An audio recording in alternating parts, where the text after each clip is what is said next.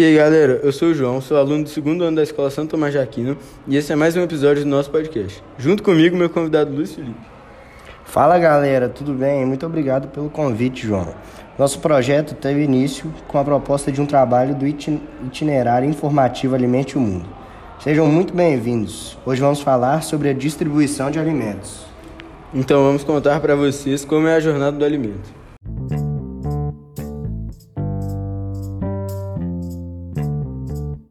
Se você mora em uma cidade grande, já deve ter se perguntado como o alimento chega até a sua casa. E aí, sabe qual é a resposta? Então, nem a gente sabia. Isso mostra o distanciamento de nós consumidores com o campo e a produção daquilo que está todos os dias na nossa mesa. Neste episódio do podcast, você vai entender como é feita essa distribuição e os atuais problemas existentes nessa rede, como a falta de segurança alimentar e as soluções para os mesmos.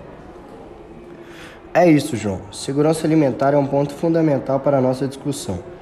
Por definição, ela se refere à implantação de políticas públicas que visam garantir que todas as pessoas, em todo mundo e em qualquer época, tenham direito a acesso a alimentos com qualidade na quantidade apropriada e suficiente para uma vida ativa. Ou seja, para garantir a segurança alimentar, precisamos garantir que a quantidade e variedade suficiente de alimentos chegue constantemente à mesa de todos. Por isso, vamos falar sobre a logística e processos que os alimentos passam até chegar no seu consumidor final. Bom, acho que todo mundo tem uma noção que os alimentos que nós consumimos vêm do campo, mas pouca gente sabe todo o processo de distribuição que existe para que o produto chegue nos mercados e depois nas nossas casas. Você pode explicar isso melhor para a gente, Luiz? Posso sim, João. Como você já disse, a jornada do alimento começa no campo, nas colheitas, seja nos grandes latifúndios ou em produções familiares. Lá é o início de tudo. Após o plantio e a colheita, esse alimento é armazenado e mandado para um centro de abastecimento alimentício, como o SEASA. No SEASA, os alimentos são comprados pelos supermercados, sacolões, vendedores de feira e etc. Aí a comida vai para os pontos de venda e depois para a nossa casa. Esse é o processo ideal, né, Luiz? Acontece que durante essa distribuição, a segurança dos alimentos é colocada em risco. Durante essa jornada, 30% do desperdício de alimentos ocorre.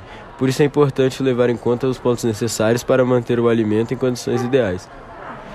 Exatamente, como temperatura, exposição à luz, proteção contra impactos, entre outros. Acho que é muito interessante a gente falar sobre isso aqui, porque eu sinto que existe um distanciamento muito grande entre os consumidores e a comida que entra em suas casas. Concordo, João. E o pior disso tudo é que assim se perde o controle da qualidade do alimento, principalmente em relação à questão dos agrotóxicos, conservantes e outras coisas que fazem mal para nossos organismos. E nós nem prestamos atenção que estamos ingerindo aquilo.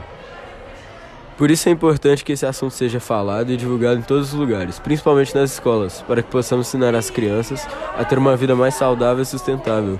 Além disso, o governo deve criar políticas mais rigorosas como a fiscalização.